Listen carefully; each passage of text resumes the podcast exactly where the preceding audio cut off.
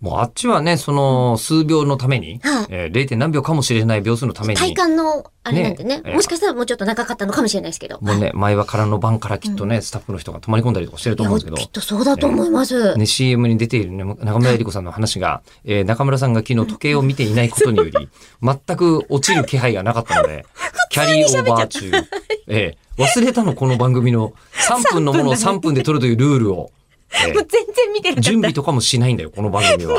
全く。ええで、あの、えりこさんがはい CM に、まあ、その出る時の話途中だったじゃないですか。あ、でそうなんそだうってそう。ええあの、私たちのシーン、会社シーンを撮った後に、えええっと、私たちメイク落としたりとか着替えをしてって言って帰ろうとした時にはもう監督たち全然いなくなっててえ、ほとんど主だったスタッフさんとかのえ立ち会ってらっしゃる代理店の方とか、ずっといなくて、え、どうしたんだろうと思ったら、あ、もうあの次のシーン撮りに行ってるんで、って言われて、で、その次のシーンがどうやらあの、電車の中のあーはあはあはあシーンだったらしくて、あはいれもう撮っていい時間っていうのを予約してるから、なるほどね。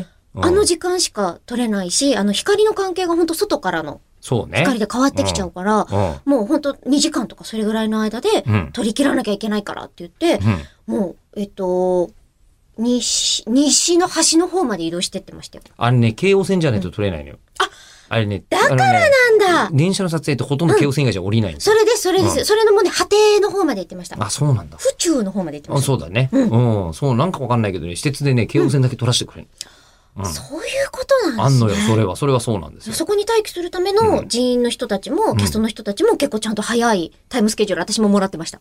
まあ、行かないけどね。行かないんですけど。うん。えー大変ですよね。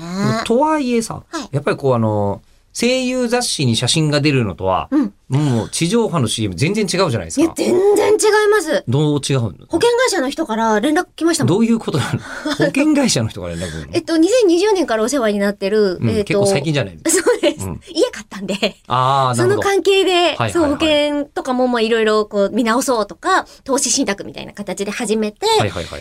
で、大体私は、あの、来年から年収200万になりますってずっと言ってるんですよ。いつなくなるかわからないから。なるほどね。でも200万だったら、パートをして、うん。うん。月8万稼げたら、まあ、なんとか到達できるいとこけろがるんじゃないかと。うんで、こはのい口を開くがあと月に1回あったら、うん200はいけんじゃないかと。だから確定申告はきっとするけれども、みたいなことを言ってたんですよ。だから口を開くそんな重要な収入源にされてんの でも重要ですよ。うん作業でしたか。はい、ええ大事な柱でございます。うんだったので、うんあのーやっぱ保険会社の人も、うんこの人の年収っていうのは気になってたみたいで、うんあ CM 出てるからとりあえず大丈夫じゃないですかっていう連絡が来ました。大丈夫ら 来年からやってきたんですかっていう連絡は来ました、ね。ずいぶん慌ててましたね。来るんだ、やっぱり。来ましたよ。